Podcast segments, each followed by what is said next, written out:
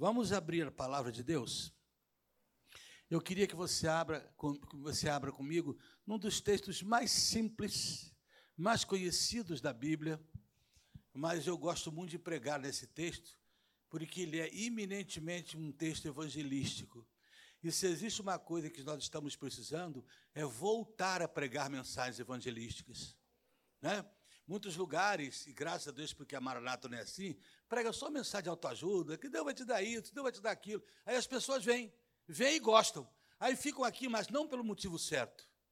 E por isso se afastam, e por isso viram ter, é, crentes carnais, porque nunca foram salvos de verdade. Nunca experimentaram a conversão. E a Bíblia diz que a conversão, a fé, é pelo ouvir a palavra. Portanto, Existe autoajuda em Deus? Claro, ele ajuda todo mundo. A autoajuda é a ajuda que vem do alto. Ele pode fazer isso? Pode. Ele cura, cura, ele liberta, isso tudo que a gente fala. Mas quanto tempo a gente faz um sermão para pedir aos amigos que queiram aceitar Cristo para aceitá-lo? Né? Mas as pessoas vêm e se empolgam quando a gente fala que fulano não ouvia, agora ouve, tinha dor de coluna, não tem mais. Essas coisas todas que são absolutamente secundárias e são hoje, infelizmente, o cerne da mensagem evangélica. E aí as pessoas entram aqui sem, repito, entram nas igrejas sem uma experiência real com Cristo de salvação. E a mensagem é essa: vocês vão por todo mundo, pregam o evangelho para a salvação de todo aquele que crê. Por isso, eu vou abrir a Bíblia agora, porque você diz assim, mas pastor, eu queria saber se está aqui entre nós, com muita honra e com a permissão dos pastores. Eu queria saber se está aqui entre nós alguma pessoa que não é membro de nenhuma igreja evangélica, mas que nos visita hoje. Tem alguém? Levante a mão assim. Ninguém. Ah, tem uma jovem ali. Tem mais alguém? Não? Nós precisamos voltar a convidar os amigos. O Evangelho tem dois motivos para existir: adoração a Deus e pregação do Evangelho Salvador de Cristo. Né? Nós Houve um tempo que a gente pregava assim, porque a gente tinha uma sede de levar a gente a Cristo. Na grande cruzada evangelística Billy Graham, 1917, depois 74, 200 mil pessoas dentro do Maracanã e 50 mil fora, querendo entrar sem poder. Mais de 80 mil se converteram no Brasil. Em várias partes do Brasil, pessoas que vieram ali. As igrejas cresceram todas por causa da conversão de muita gente. Eu tenho um colega pastor, que o nome dele é Billy Graham. Sabe por quê? A mãe dele deu a luz dentro do Maracanã, hora que ele estava pregando. A mulher sentiu mal e pá! Billy Graham. Mensagens evangelísticas. Para de ficar engordando crente. Né? Para de ficar todo dia dizendo que isso aqui é uma Disneylândia bonita. Escute, a mensagem do Evangelho é ofensiva. Ela ofende o homem perdido que não quer Cristo. E como a gente não quer mais ofender ninguém, então a gente evita pregar essas mensagens. Não é isso? Como a gente não quer. Eu gosto muito daquela frase do pastor Paul Washer, que ele diz assim: O Evangelho é o poder de Deus para a salvação de todo aquele que crê. Mas para o que não crê, o Evangelho é uma sentença de morte.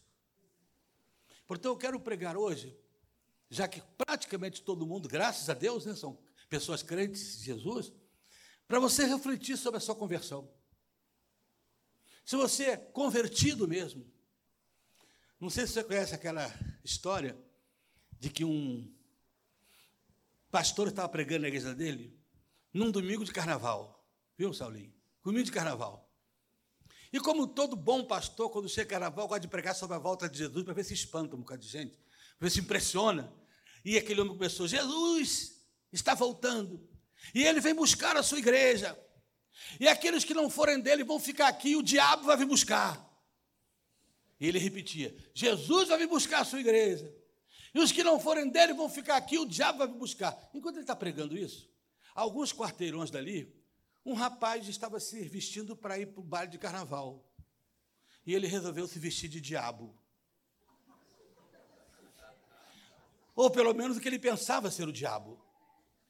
Porque tem gente que acha que o diabo é aquele bicho todo de vermelho, com chifrinho para cima, com tridente. Ah, se ele fosse isso, era fácil fugir dele. Né? Ah, se ele fosse isso mesmo. Mas ele se transfigura em anjo de luz, de beleza. Se ele aparecesse aqui, ele ia encantar todo mundo. Mas aquele rapaz achava que era aquilo, começou, passou creme vermelho no corpo todo, papel, é, aquele papel crepe ele fez um chifre, com cartolina fez forte aquele papel cartão, fez o seu tridente e saiu todo arrumado daquele jeito, de papelão, de tudo, de tinta, para o carnaval. Enquanto ele sai, está lá o pastor. Jesus vai vir buscar a sua igreja. E os que não foram dele vão ficar aqui. E o diabo vai vir buscar. E aí, mas o rapaz sai de casa, como você sabe, período de carnaval, muito calor, dá aquela chuva forte. E deu uma chuva daquela. Tchá! E o rapaz disse: Ah, eu vou perder minha fantasia. O que, que eu faço? Procurou tudo quanto é porta fechada, ele queria entrar em algum lugar para se proteger. Adivinha a única porta aberta? E ele entrou. Quando ele entrou, o pastor está pregando. Jesus vai vir buscar a sua igreja. Os que não foram dele vão ficar aqui, o diabo vai vir buscar. Quando ele fala isso, o rapaz entra. O pastor regala os olhos assim e diz assim: Olha, olha ele aí, irmãos. Quando o povo olha para trás, que vê aquela figura, tinha uma portinha do lado assim. Saiu, conseguiu sair todo mundo por ali, inclusive o pastor. Todo Mas tinha uma senhora, coitada, que não conseguia correr. Sabe essas velhinhas que vai à igreja, que um irmão vai buscar como ânimo, depois leva em casa. Ela não conseguiu correr. Estava com uma dama de companhia, mas a dama de companhia já tinha sumido. E ela está ali sozinha com a sua bengala, tremia sentada. O rapaz foi chegando do pé, não entendendo nada, coitado. E ele ia perguntar para ela assim: Minha senhora, o que, que houve aqui? Mas antes que ele pudesse perguntar, ela se antecipou e disse assim: Por favor, seu diabo, não me faça nenhum mal. Eu estou aqui há 40 anos, mas sempre tive do teu lado.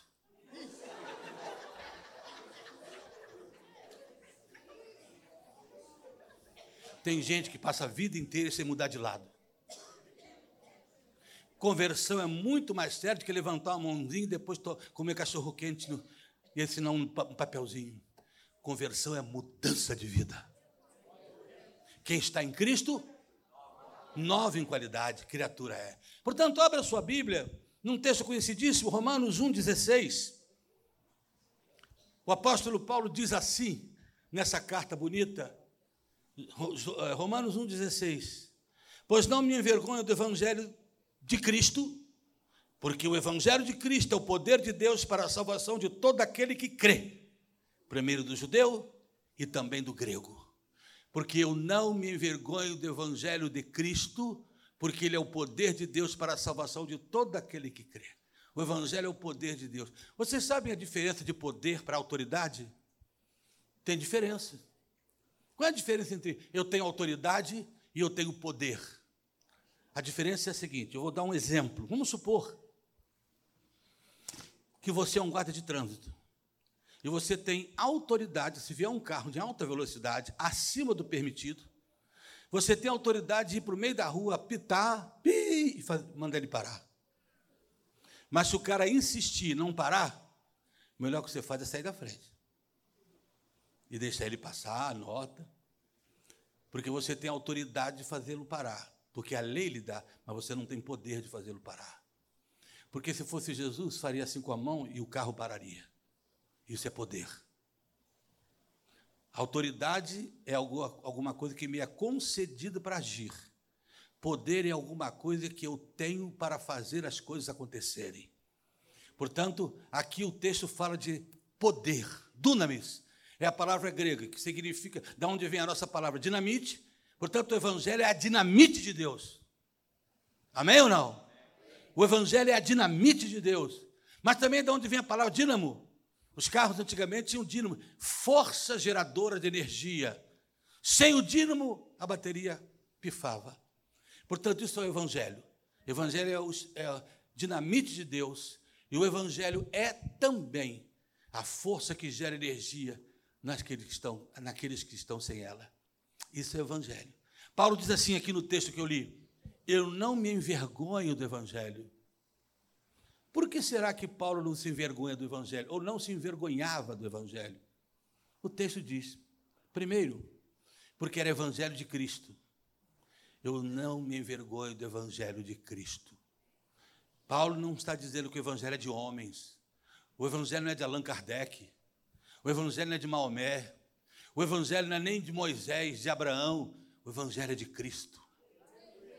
O Evangelho que ele pregava era o Evangelho de Jesus Cristo, o autor e consumador da nossa fé. Aqui está o primeiro motivo porque Paulo não se vergonhava do Evangelho, porque ele não estava pregando qualquer Evangelho, ele não estava pregando qualquer coisa que vinha na boca, na mente, ele estava pregando o Evangelho de Cristo. Ele chega a dizer aos crentes de Gálatas que se vocês alterarem esse Evangelho e começarem a pregar outras coisas para agradar os homens, para ver se enche a igreja de pessoas. Se vocês começarem a fazer isso, vocês são anátemas. Vocês são malditos. Porque o evangelho é para salvar o homem perdido. É livrar o homem do inferno para levá-lo para o céu. E isso precisa ser pregado com a consciência que o evangelho é de Cristo. Não é meu, o que eu prego não é meu. Por isso eu não gosto de dizer que eu tenho uma mensagem para pregar. Porque eu não tenho mensagem. A mensagem está aqui. Eu tenho um sermão. Eu não tenho nenhuma mensagem. Se eu tiver uma mensagem, está complicado o negócio. A mensagem é daqui, eu tenho que te extrair daqui.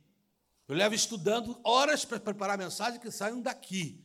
Aqui está a mensagem do crente, o Evangelho de Cristo. Porque foi Ele que morreu na cruz, porque foi Ele que deu a sua vida, que foi sepultado, ao terceiro dia ressuscitou diante dos mortos e vai voltar um certo rapaz, esse rapaz da roça, bem matuto, ele aceitou Cristo. E, como lá na roça tinha um trabalho pequeno, era só um grupo de irmãos, ele precisou ir lá na sede para mostrar, confessar a sua fé diante do pastor da igreja para ser batizado. Aí o pastor disse: Olha, eu quero que a igreja te conheça, eu vou te fazer algumas perguntas. Né? Na igreja batista, chama-se profissão de fé. Pública profissão de fé dos que se converteram a Cristo. Aí o pastor começou assim: Muito bem, você é convertido? Sou, sim, senhor. Então me diga uma coisa aqui. Você sabe me explicar alguma coisa sobre pneumatologia? Aí o rapaz, não sei nada disso não, moço. Então fala alguma coisa para mim sobre soterologia. Também não sei nada disso não, senhor. Ah, então você vai me falar alguma coisa sobre escatologia? Não sei nada disso. Mas você quer ser batizado? Quero, sim, senhor. Então diz o que você sabe. O que eu sei é que Jesus Cristo é o meu salvador. Que morreu numa cruz para me salvar. E que ressuscitou o terceiro dia para me dar vida eterna. E vai voltar para me buscar. Esse é o Evangelho de Cristo. Paulo disse aos Coríntios: Eu vos anuncio o Evangelho que também recebi. Se é que creste nele, Cristo morreu pelos vossos pecados, segundo as Escrituras. Foi sepultado e ressuscitou o terceiro dia, segundo as Escrituras. Esse é o evangelho que precisa voltar a ser pregado. Olha para o livro de Atos dos Apóstolos, você vai encontrar as mensagens poderosas de Pedro. Nenhuma delas terminava sem ele dizer: Mas ele ressuscitou de outros mortos. Aquele que vocês mataram, vocês crucificaram o príncipe da vida, mas Deus o ergueu dos mortos e ele está vivo hoje para salvar a todo aquele que crê. Leia os sermões de Atos, que coisa fantástica. As mensagens pregadas pelos primeiros homens. Sim, o Evangelho, Paulo diz: não me envergonhe, porque é o Evangelho de Cristo. Segunda coisa, ele também não se envergonhava do Evangelho, porque, segundo ele, o Evangelho era o poder de Deus. O Evangelho, não, não me envergonho do Evangelho, porque ele é o poder de Deus para a salvação do que crê. O Evangelho é o poder de Deus. É isso que o Evangelho é. Por isso que eu comecei mostrando você a diferença entre autoridade e poder. Ele tem mais do que autoridade, ele tem o poder. Por isso que a gente orou aqui, agora mesmo pelos outros. Porque a gente crê que ele pode curar doentes. Porque a gente crê que ele pode restaurar vidas que estão em dificuldade. O poder do Evangelho pode libertar pessoas. Nós cremos nesse poder enorme. Esse poder foi prometido. Lá no capítulo 24 de Lucas, no verso 49, o próprio Jesus diz assim para os discípulos: Fique em Jerusalém, até que do alto sejais revestido de poder. O que, que Jesus estava dizendo para os seus discípulos? Olha, eu estou enviando vocês, eu já estou indo para o céu, mas não façam nada enquanto não tiverem esse poder. Fiquem lá e esperem. Depois, em Atos 1,8, mas recebereis o poder ao vir sobre vós o Espírito Santo de Deus. Não façam nada sem esse poder. Talvez um dos problemas que nós temos enfrentado, de não ver o avivamento que tanto desejamos, de ver o mover de salvação de muitas vidas, dos visitantes serem atraídos outra vez para os nossos lugares de culto, talvez o nosso problema é a falta de poder. Não nos falta bons microfones, não nos faltam cadeiras confortáveis, não nos faltam ambientes. Agora mesmo o Saulinho estava falando aqui da alegria, da bênção que vocês vão receber aí. Essas coisas nós temos. Mas como dizia o doutor Shed, 42 milhões de evangélicos no Brasil. Onde está o poder dessa gente toda? Onde está o poder dessa gente toda? Que foi prometido. Vocês receberão o poder. Mas quando? Quando vocês estiverem cheios do Espírito Santo. Quando o Espírito Santo batizar a alma de você de verdade. Não é conversinha, não. É sério. É isso que o homem precisa. Como eu disse, nós temos tudo. E o doutor Bond costumava dizer o seguinte: enquanto os homens estão à procura de melhores métodos, Deus está à procura de melhores homens para fazer a sua obra. Deus está à procura de melhores homens, porque Deus não unge cadeiras, porque Deus não unge teclado, porque Deus não unge microfone, Deus usa, unge homens e mulheres cheios do Espírito Santo. Vocês receberão o poder quando você impor as mãos, alguma coisa vai acontecer na vida de alguém, pessoas vão ser curadas. Você lembra a última vez que você orou e alguém foi curado? Você lembra alguma coisa desse sentido? Quando você pregou o Evangelho e as pessoas não resistiram e se quebrantaram diante de Deus? Você tem certeza absoluta que você tem esse poder que foi prometido, porque sem esse poder, ele diz assim: não façam nada antes de receber esse poder. Portanto, nós não podemos ter professor de escola dominical, nós não podemos ter cantor, não podemos ter instrumentista, não podemos ter pastor que não estejam cheios do Espírito Santo. Certo? No meu primeiro ministério eu era bem novinho. Comecei ali com 27 anos. Tinha um irmão lá, oh, que irmão, um diácono chamado José Cordeiro. Cabeça branquinha, Saulo, bigode branquinho. Não sabia ler. Então, como é que ele dava aula? Ele é professor de escola bíblica. A neta dele lia, então para ele ele ficava ouvindo. Depois ia dar aula, com aquilo tudo na cabeça. Na época tinha 86 anos. Irmão Cordeiro, depois aprendeu a ler alguma coisa na Bíblia. Em compensação, irmão, esse simples homem, a classe que ele, que ele liderava era de jovens. Era de jovens. Ficavam jovens pendurados na janela, de tanta gente para estar como um cordeiro. Quando chegava a reunião de oração, nós falávamos assim: agora vamos fazer os grupinhos pequenos de oração, tudo quanto é jovem em cima dele, para orar. Ali estava um homem cheio do Espírito Santo. Nossa igreja tem um culto de oração. Todo, todo sábado, sete da manhã. Agora é fácil de ir. Mas você imagina isso em julho. Teresópolis dá 5 graus, 3 graus, 0 graus, 8 graus. É isso aí. E nós temos um culto essa hora. E tem uma irmã chamada Mariúcha, é uma negra linda, que agora já fez 90 anos. 90 anos. Não pode mais ir à igreja. Muito tempo. Enquanto a gente vai ter que ir lá, como eu já fui com Isabel, levar compra para ela. Mas teve um culto desse de sete da manhã, Carlos, que eu estou sentado assim como vocês estão, o povo está lá, fazendo oração e tal. Quando eu levanto para terminar, que a gente faz aquela roda, depois tem o lanche, todo sábado, eu percebi que Mariúcha estava no culto. Digo, ué. Aí vem o irmão e diz, não, eu fui buscar, pastor, ela tinha vontade de vir um culto desse, eu fui buscar. Aí eu digo, ah, então tá. Aí na hora de fazer a roda, eu cheguei, botei ela debaixo do meu braço. Ela gosta muito de cantar. Ela só canta um hino, só canta um hino, até hoje. Ainda não morreu, graças a Deus. Só canta um hino. Ela só canta aquele assim, ó. Fica, Jesus, mais um pouquinho. Não vá sem eu antes lhe falar. Como tu és maravilhoso. Tua presença alegrou este lugar. Só canta isso. Aí eu botei ela aqui debaixo do braço e disse, Oxa, antes da gente terminar, aqui está o microfone, eu quero que você cante. Ah, pastor, eu não aguento mais não. Quero. E eu quero que você cante aquele, hein? aquele. Meu irmão, nós já tínhamos terminado o período e já tinha visto, já tinha acontecido tanta coisa, a gente dando cambalhota, batido com a cabeça no teto. Tudo isso já tinha acontecido. Mas quando essa mulher santa começou de cabeça baixa, sem nenhuma presepada, cantar, o céu desceu. Mas o céu desceu que eu nunca mais esqueci aquele dia.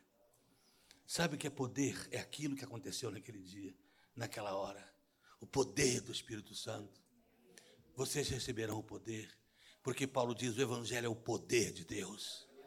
O Evangelho não é qualquer pregação, o Evangelho não é trabalho de marketing, não é nenhum marqueteiro anunciando é, produto para você comprar. O Evangelho não é alguém dizendo a você que tem um produto mais legal do que o seu. O Evangelho é poder de Deus que transforma o perdido. É a única esperança para o homem sem Deus, é o Evangelho de Cristo. É a única esperança. É a única esperança para a igreja. Já que clamamos tanto por mover, já que clamamos tanto por avivamento, então precisamos buscar esse poder. Precisamos desejar esse poder. Certa vez um rapaz chegou para um, um, um certo sábio e disse assim: Eu gostaria muito de achar Deus, como é que eu faço? Não sei como posso achar Deus. Aquele velho sábio pegou ele pela mão, levou à beira de um, de um lago, entrou no lago com ele e disse a ele assim: abaixa. Quando ele abaixou, que ficou coberto pela água, aquele sábio botou a mão em cima da cabeça dele e ficou. E ficou. Daqui a pouco começou a sair algumas bolhas. E ele já não está aguentando mais. E ele começou a bater com os braços. O, o, o sábio segurando ele. E ele batendo os braços para sair, e o sábio segurando. Quando não tinha mais jeito, o sábio soltou. Ele voltou. Seu sábio, o que, que é isso? Guarde uma coisa, menino. Quando você desejar Deus como desejou o ar, você o encontra. Esse desejozinho de Deus, de, ah, Senhor, preciso tanto ser curado da gripe. Quando você desejar Deus como deseja o ar que respira, buscarás ao Senhor teu Deus e o acharás. Quando? Quando buscarem de todo o vosso coração. A igreja precisa voltar. Você quer conhecer a autoridade de um pastor num culto, a benção que a igreja gosta? Vem domingo de manhã. Porque se ele. É, o povo gosta de ouvir e tal, o povo vem. Mas se você quiser conhecer o prestígio de Deus num culto, vai no culto de oração. É ali que você conhece o prestígio de Deus. É claro que a gente sabe que tem uns que não podem ir, estão estudando, outros trabalhando, outros enfermos, mas há muita gente que não vai. Por isso, hoje, que o Espírito Santo confronte você com essas verdades pregadas em amor para o teu próprio bem. Não me envergonhe do Evangelho, porque ele é o poder de Deus. E a terceira coisa que Paulo fala: para quem é esse poder? Para todo aquele que crê, tanto judeu como não judeu. O Evangelho é para todos. Deus não faz a menor acepção de pessoas. Deus não quer saber se você é evangélico, se você é católico, se você é espírita, se você é budista, se você é islâmico, se você não é nada, se você é simplesmente ateu. Deus ama você, como foi dito aqui. Me lembro quando nós tínhamos um trabalho especial na delegacia de Teresópolis, ministério, então ficava aquela porção de presos e todo sábado de manhã a gente ia lá. Eu cheguei a batizar preso lá, tá? piscina de plástico eu batizei preso lá dentro mesmo. Mas tem um camarada que eu batizei lá, chamado Samuel, virou pastor Samuel dentro do presídio. Está no presídio, condenado a 100 anos. Né? É o pastor do grupo. Pastor, sério. Pastor, quando eu visitei uma vez, há muitos anos, o presídio, quando eu entrei, um calor. Ele lá com o grupo dele, tinha um rapaz assim como eu e você. Ele virou para o cara, fecha esse colarinho. fecha esse colarinho, você está na presença de Deus, assim que ele era. Ele virou radical mesmo. ele ficou radical. Mas eu me lembro que. Como é que ele se converteu? Ele era grandão assim. Eu acabei de pregar. Eu percebi que enquanto eu pregava, os presos vêm tudo assim para a beira da cela, né, para encosta na cela e fica assistindo, ouvindo a gente pregar, os louvores que a gente faz, enfim. E aquele dia eu percebi que aquele homem grandão não veio, nunca vinha. E nesse dia então eu percebi que ele ficou sentado lá atrás, assim sentado. Aí, quando acabei de pregar, é a hora que a gente passa por aquilo que a, o, o, delegado permite, os, aqueles que trabalham lá, são cartas dos seus parentes, algum remédio que precisou que pode ser passado. E aí, nesse momento, que eu estou ali à beira conversando com alguém, ele se levantou e veio, Saulo, na minha direção, homem desse tamanho. Quando ele veio, eu com a minha fé tão grande, dei dois passos para trás, assim, da cela. Aí ele olhou para mim, segurou na cela. O senhor deve ter percebido que eu não vim aqui assistir o culto, né? Digo, é, percebi. Por que, que você não veio? Não gosta, não? Não, porque eu não sou crente, não. Ah, não, não. Mas você podia ter vindo, porque Deus também não é. Aí ele me assim. Ué, Deus não é crente? Não. Então Deus é o quê? Eu digo, Deus é Deus. Deus não é cristão? Não. Ele está no mundo muito antes do cristianismo, filho. Muito antes do cristianismo existir, Deus existia. Ele é promovedor do cristianismo, mas ele é mais do que isso. Mas, ó, não confio em Deus, não. Digo também, isso não é problema, na próxima vez você vem, porque você não confia nele mais. Aí eu apontei o dedo mas ele confia em você. Eu sei que aquele homem grande foi deslizando assim pela cadeia, foi arriando, ajoelhou, e o poder de Deus veio sobre ele. Nunca mais foi o mesmo. Um bandido da pior qualidade, vários processos e várias condenações. Mas o Evangelho é o poder de Deus para a salvação de todo aquele que crê. O Evangelho pode libertar o que está preso nas drogas. Ele pode restaurar o drogado. Ele pode levantar o viciado em álcool. Ele pode pegar essas pessoas que estão sendo destruídas pela tanta coisa, envolvidos lá na Cracolândia. Nós temos um trabalho na Cracolândia que a gente faz lá, junto com alguns missionários que lá estão, que é só para salvar essa gente do crack e de tantas outras coisas. Gente que não tem a menor chance de ser liberta de outra maneira a não ser pelo poder do Evangelho. O crack ele tem o poder de matar algumas células e essas células do sistema nervoso elas não se regeneram. A única maneira que uma pessoa dessa consegue ser normal é pelo milagre da conversão. Os médicos não sabem explicar como é que cracudo consegue estar em sã consciência? Como é que pode estar salvo? Ah, eu recebi na minha igreja há pouco tempo um coral de cracudo. Aquela gente que vivia. E um rapaz que foi dar testemunho, já está um homem, ele foi pego com 12 anos de idade, morou até os 18 dentro de um, um tubo grosso desse de passar, esgoto. Ele morou ali. Hoje é um homem de Deus. O Evangelho é o poder. Por isso, irmãos, Está na hora de pregar o Evangelho para o perdido, para o seu vizinho, para os seus amigos de trabalho. Convidá-los para vir à igreja. Porque eu sou do tempo, esses meninos aqui são. O Saulinho é novo, Carlinho é mais ou menos como eu. Mas nós somos do tempo em que a gente está, às vezes, no gabinete se preparando para pregar.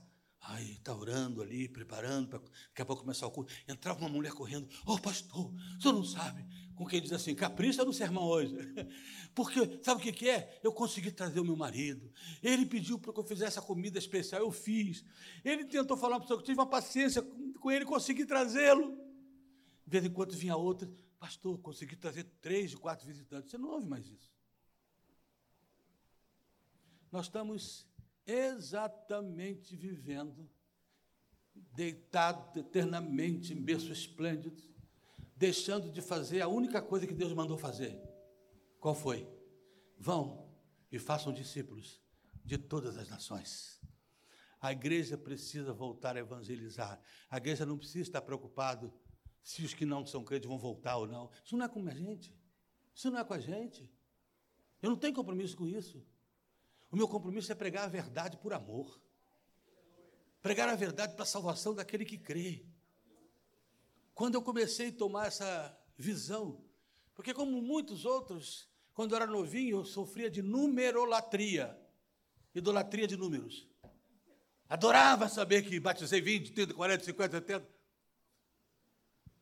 Mas hoje é diferente. Ao mesmo, também não, não, não sofro de numerofobia, não. Também não tenho medo de números. Mas hoje eu não me preocupo mais com massas, sabe? Porque Jesus nunca fez isso. Certa vez um rapaz chegou perto dele, a gente chama aquele jovem mancebo rico, mancebo de qualidade. perguntou a Jesus o que tinha que fazer para ser salvo. Jesus disse: é muito rico, né? Pois é, vai lá, vende tudo que tem, dá aos pobres, vem e me segue. Saiu andando. Se quiser, é isso aí. O menino foi embora. Sempre que Jesus foi atrás dele, por favor, volta. Eu preciso de você aqui. Minha gente, era um rapaz rico, religioso, ele disse que guardava todos os mandamentos, intelectual, porque alguns textos da Bíblia chamam de o jovem advogado. Ele tinha tudo para que a nossa igreja quisesse ele. Jesus disse assim para ele: Você vai lá, faz o que eu estou falando, se você quiser, agora pode vir após de mim, se você quiser. Se você quiser. Jesus jamais impressionou ninguém assim. Jesus jamais pressionou ninguém. O Evangelho precisa ser pregado para a salvação do que crê. Por isso a gente, repito, a gente ora, mas a gente não pode ir para casa sem saber que a gente passou um domingo inteiro sem falar de Jesus para ninguém, porque não tinha para quem falar. Por isso, é uma hora de primeiro você ver, porque se uma das coisas que caracteriza a conversão, sabe o que, que é? É que você passa a ter amor pelas almas perdidas. Você possa amar gente perdida. Você passa a se preocupar, você passa a dormir mal. Quando você vê que nunca falou de Jesus para ninguém. A história de Dwight Moody, um dos maiores pregadores que esse mundo já conheceu, é maravilhosa. Uma senhora, uma idosa, fez um propósito com ela mesma diante de Deus e disse: Eu não vou dormir uma única noite mais sem que tenha falado de Jesus para uma pessoa. Em três minutos eu falo quem eu era e quem eu sou, o que Jesus fez. E um dia ela já estava deitada na Europa com aquela neve em cima, no frio, e ela lembrou que não tinha falado de Jesus para ninguém naquele dia. E ela levantou, tirou de cima a coberta, agasalhou-se pegou a sombrinha e foi para o portão. Daqui a pouco passou um jovem. E ele, em cinco minutos, apresentou o Evangelho. O nome desse jovem é Dwight Moody. Dwight Moody. Moody, Moody pôs um pé na Europa e outro na América. E abalou ambos os continentes para a glória de Deus, porque uma mulher se recusou a deixar de falar de Jesus para alguém. Porque uma velha senhora se recusou a dormir em paz sem saber que, nem, que alguém pode ir para o inferno, porque a última chance eu dei, a última chance ele teve e eu não aproveitei para falar. Sim, guarde uma coisa. Se você ler lá no livro de Ezequiel, você vai ver que o Senhor diz assim: se o pecador morrer nos seus pecados, sim, ele vai se perecer. Mas se você não avisá-lo ah, não avisá-lo disso, ele vai se perder. Mas a alma dele eu vou requerer de você. Você já pensou o que é isso? Eu não posso imaginar o que será isso. Deus cobrando pelo meu vizinho? Deus cobrando pelos meus amigos? Eu não sei mas o que será isso mesmo. Mas é exatamente isso que eu estou. Essa revolução da minha igreja está acontecendo a partir do momento de que a gente tem que amar pessoas. Amar o perdido. Amar aqueles que estão sem Cristo. E algumas pessoas estão sem Cristo e nem sabem que estão. As nossas igrejas, foi uma, feita uma pesquisa pela CEPAL, a CEPAL, a antiga CEPAL fez uma pesquisa, e na pesquisa dela descobriu, pasmem, 75% dos evangélicos que se dizem evangélicos não são convertidos. 75% dos que pulam e dançam nas igrejas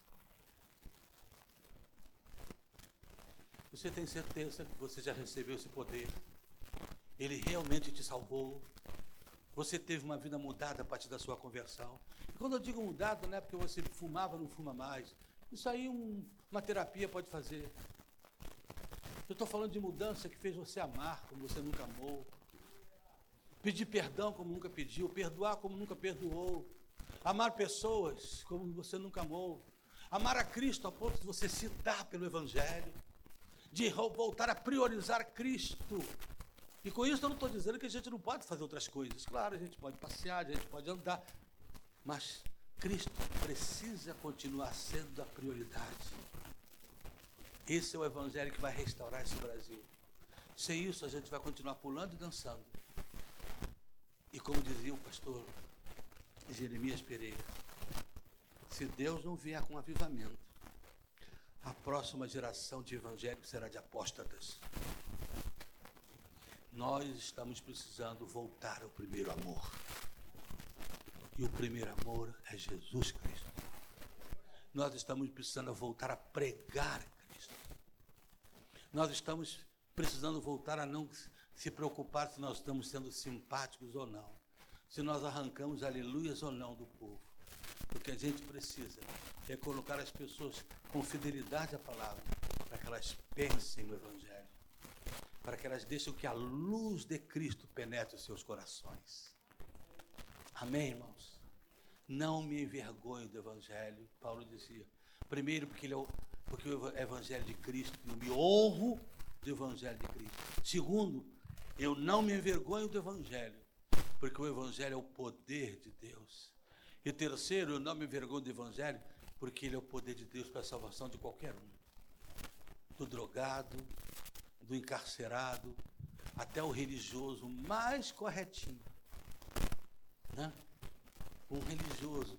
Esses são dois problemas sérios da religião. Ele que faz que as pessoas acreditem que elas são inocentes. O religioso, ela não pede, ela não clama, clama por perdão, ela clama por inocência. Todo religioso, que é só religioso, não importa evangélico, batista, presbiteriano, Assembleia de Deus, todo religioso não quer, não está preocupado em pedir perdão. Ele está preocupado em que as pessoas vejam que ele é inocente, que eu sou bom. Mas o apóstolo Paulo diz: Cristo Jesus veio ao mundo para salvar os pecadores, dos quais eu sou o principal. Olha, se Paulo se sentiu o principal, o que, que vai ser eu, hein? O que, que eu sou? Se Paulo se sentia o principal dos pecadores, o que, que eu sou? Mas ele certa vez disse também: porque pela graça de Deus eu sou o que sou. E a sua graça não foi vã para comigo. Simples. Por isso ele falou uma vez: Eu temo, eu temo que vocês estejam perdendo a simplicidade que há em Cristo. O Evangelho é simples. Ele atinge o mais intelectual como o mais indouto. É o poder de Deus para libertar. É o poder de Deus para garantir a vida eterna. Ninguém vai para a vida eterna no céu porque faz parte de uma igreja. Quando eu, quando chegar a minha hora de partir deste mundo, eu não vou chegar na presença de Deus e dizer, Senhor, sabe por que eu estou aqui? Eu quero entrar. Sabe por quê? Porque eu fui pregador, preguei no sul de lugar, no Brasil, fora do Brasil, então eu mereço. Não, não vou dizer nada disso. A única coisa que eu vou dizer, porque meu único passaporte para o céu é chegar à porta do céu e dizer: Eu estou aqui confiado na graça do teu filho Jesus. Só estou aqui confiado nisso, mais nada. Não fiz nada que eu pudesse merecer estar aqui. Só estou aqui por causa da graça de pela graça de Deus sou o que sou. Portanto, a pergunta hoje é: reflita sobre a graça na sua vida. Reflita com todo amor. Essa igreja é bonita, essa igreja é vibrante, como eu tenho percebido aqui desde que cheguei, e não só essa vez, da outra, vibrante. Reflita sobre o seu amor às pessoas que estão ao teu redor. E peça que Deus mude isso em você, ou mude isso em mim, porque eu não tenho o poder de mudar você. O máximo que eu posso fazer, o que eu estou fazendo, é pregar o Evangelho. Agora, esse poder de mudar é o Espírito Santo. É Ele que vai trazer para vocês. É Ele quem disse: não façam nada até que do alto vocês sejam revestidos de poder. Fiquem esperando esse poder. Esperem e aguardem por Ele. Porque quando Ele vier, vocês estarão cheios dele. E quando vocês estiverem cheios dele, vocês vão balançar o mundo. Balançar o mundo. O, o nosso general Zinzerdorf general do Exército de Salvação. Começou uma reunião de oração às 10 horas da manhã com um grupo de irmãos, os morávios. Quando deu 11h40, o Espírito Santo desceu sobre eles. Para encurtar a conversa, essa reunião de oração demorou 100 anos. 100 anos, todos os dias. Para também encurtar a conversa, desses 100 anos, 25 anos, eles mandaram 100 missionários por ano para o mundo. Isso é preocupação. Gente, a Índia é um dos países que tem mais meninas prostitutas na rua. Hoje seria uma média de 200 mil meninas andando na rua, se prostituindo para levar dinheiro para casa. Meninas de 9 a 12 anos. Sem contar que, às vezes, os pais vendem essas meninas para esses velhos tarados aí, compram meninas. E há um trabalho que é feito, e nossa igreja participava, e eu preciso voltar a participar desse trabalho, para tirar meninas da rua, um centro de recuperação que já tiraram, já tirou 60, mais de 50 mil meninas da rua. Você tem uma ideia? Tem uma menina que era menina de rua, se prostituía, foi para lá, se converteu ao Evangelho, fez vestibular para ação social, passou em terceiro lugar, uma menina de rua. Aí quiseram oferecer os melhores empregos para ela lá. Não, eu vou continuar trabalhando aqui. Né? O dinheiro não tem a menor importância para mim, eu quero continuar ajudando minhas colegas. Você acha esse trabalho maravilhoso? Tirar meninas de rua, da rua. Você sabe quanto seria para você se você quisesse ajudar? Quanto você, você gastaria por mês? 40 dólares. E aí eu vejo hoje um cantor evangélico vem cantar, cobra 10 mil, 20 mil. Eu vejo um cantor evangélico pedir camarote com frutas frescas. Né? Além deles serem frescos, ainda querem frutas frescas. Né? Querem tudo fresco, bem no clima dele. Aí eu paro e pergunto: onde é que nós perdemos o caminho? Para fazer uma mudança de prioridade como essa. Onde nós nos perdemos? Onde o Evangelho deixou de ser o poder para libertar os oprimidos, para garantir a vida eterna? O profeta Isaías disse: Olha, o Espírito do Senhor está sobre ele. Ele veio, Jesus, para evangelizar as, e pregar as boas novas aos cativos, por liberdade aos escravos, anunciar o ano, o ano aceitável do Senhor, para que você se torne carvalho de justiça. Isso é o Evangelho. Qualquer outro é anátema, diz o Senhor. O Evangelho é o poder de Deus para garantir a vida eterna, para que quando você partir desse mundo, Jesus esteja do teu lado. Meu irmão, é possível até que para alguns viver sem Cristo, até que alguns conseguem, por um tempo fica vivendo aí de qualquer jeito, sem saber, sem pensar no futuro, mas morrer sem Ele. E Ele quer estar do teu lado naquela hora, na hora que você tiver de partida, na hora da sua partida, Ele quer estar do teu lado. Você é a história de um rapaz que esse rapaz ficou muito doente, crente, fiel, e não podia fazer muita coisa.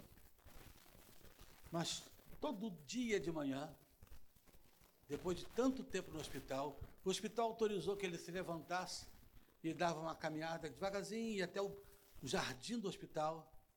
Ali, muito fraquinho, ele dizia assim: chegava no jardim, olhava para cima e dizia assim: Jesus, sou eu outra vez.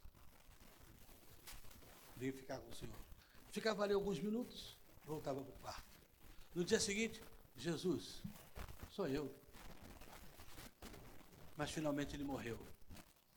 Os médicos que eu li, que testemunham desse fato, dizem que estavam à beira da, do leito dele na hora dele morrer. Diz que uma luz, uma luz sobrenatural invadiu o quarto, que ninguém podia imaginar aquele menino que dizia: Jesus, sou eu, o João. Dizem que naquele momento a sensação era tão grande que alguém, que alguém testemunhou que ouviu uma voz assim, dizendo assim, carinho, João, sou eu, Jesus. Eu vim te buscar. Isso é o que o Evangelho faz. Esse é o Evangelho que eu prego.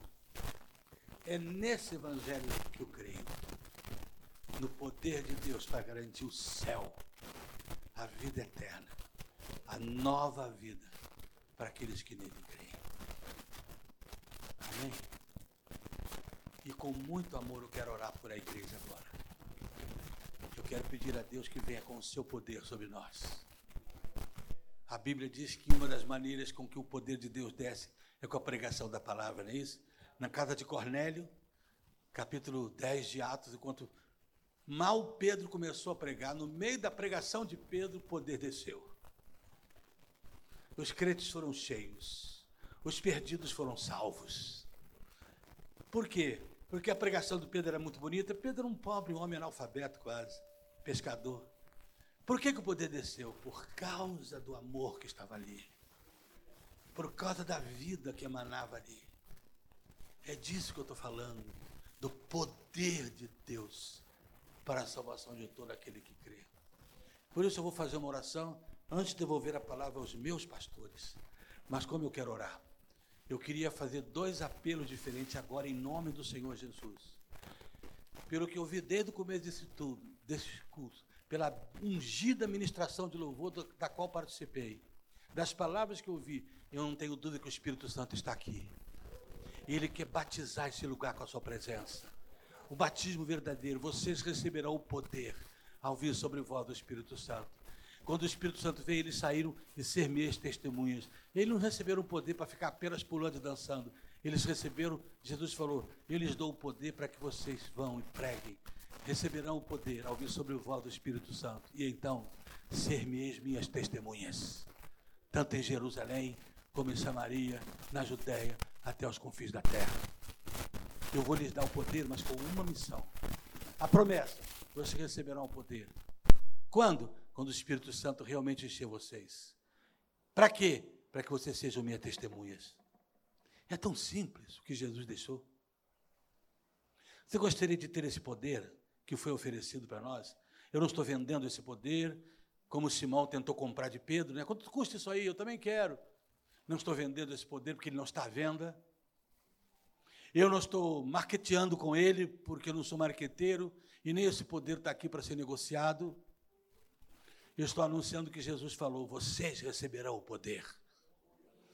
E eu hoje quero orar para que esse poder desça sobre vocês, para que esse poder desça sobre mim, na minha limitação humana, para que eu possa continuar com os dons espirituais que Ele tem me dado, com o batismo de fé, com a unção poderosa. Então, eu quero perguntar se alguns de vocês aqui hoje gostariam de experimentar, dizer para Deus, mas como aquele menino, se você quiser e desejar como desejou o ar que respira.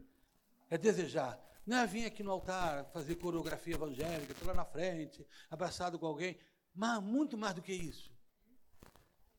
É uma consciência verdadeira de que tudo que eu preciso agora, tudo que os meus pastores precisam de mim para ajudá-los na tarefa que eles têm, eu sou professor de escola dominical, então eu preciso estar cheio do Espírito. Eu canto, eu preciso estar cheio do Espírito. Eu toco, eu preciso estar cheio do Espírito. Eu trabalho na introdução, na porta, eu preciso estar cheio do Espírito. Em todo lugar eu tenho que estar cheio do Espírito para trabalhar para Deus. Eu tenho que estar batizado por esse fogo que Jesus falou, Ele vos batizará com o Espírito Santo e com fogo. João Batista disse. Eu quero falar com esses irmãos queridos mas também quero falar, se houver alguém aqui que diz assim, pastor, o senhor sabe que eu estou com uma, uma sensação que eu preciso tomar uma decisão, que eu acho que eu estou aqui na igreja há tantos anos, ou em qualquer outra, você possa estar, né? Mas eu não tinha tanta certeza da minha salvação. Eu não sei se eu ia para o céu se eu morresse hoje, eu quero ter essa certeza. Como Paulo disse, desde já me está reservada a coroa da vida. Talvez você queira ter essa certeza Há muitos anos, Saulo, eu estudei com a minha igreja um livro chamado Decisão por Cristo, que isso significa. Comprei uns 500 livros desses. De tudo que aquele livro ensinou, mas ficou tão tumulto na igreja que gente ligava para mim desesperado, dizia, às vezes de madrugada, pastor, eu quero que o senhor ore por mim. Eu estou tendo a sensação de que eu não sou salvo, eu preciso ser salvo, eu quero ir para o céu, eu não quero queimar no inferno. Alguns tinham sonhos com a perdição. Muitos evangélicos da nossa igreja, muitos membros. E a coisa que mais me impressionou naquele livro, mais me impressionou, o Dr. Sheldon, naquele livro, ele diz assim: uma das mais, olha, guarde isso, hein? Uma das mais terríveis armas de Satanás é fazer com que gente perdida pense que esteja salva. Uma de suas mais terríveis armas é fazer gente perdida. se orgulhar e viver sem compromisso com salvação de verdade e achando que está salvo. Por isso eu quero orar por você que gostaria de estar aqui hoje batizado com essa certeza. Eu sou convertido. Eu estou lavado no sangue de Jesus. O Espírito Santo mora em mim e ele tirou o coração de pedra e colocou um coração de carne. Ele me transformou por dentro e eu vou viver para isso agora. E eu quero amar pessoas. Eu quero me comprometer como Jesus comprometeu com o mundo perdido. Está na hora de eu fazer isso. Abrir a porta do santuário, abrir a porta da minha casa, para que os perdidos cheguem e encontrem a salvação em Cristo Jesus. É isso. Aqueles que não têm essa certeza. E olha, meu irmão, isso não é dificuldade para ninguém, isso não é ofensa, isso não é nada disso. Isso é a melhor coisa que a gente pode fazer. Talvez o inimigo fique no teu coração é assim. Ah, vai fazer isso? Vai fazer isso mesmo? Olha só que vergonha. Ele talvez tente te tirar disso. Eu quero convidar você a dar um passo. Tremendo passo. E conhecer a maravilhosa nova vida. Mas se você já é convertido, tem certeza, graças a Deus, eu te convido para ser cheio desse poder. Agora. Cheio do poder do alto.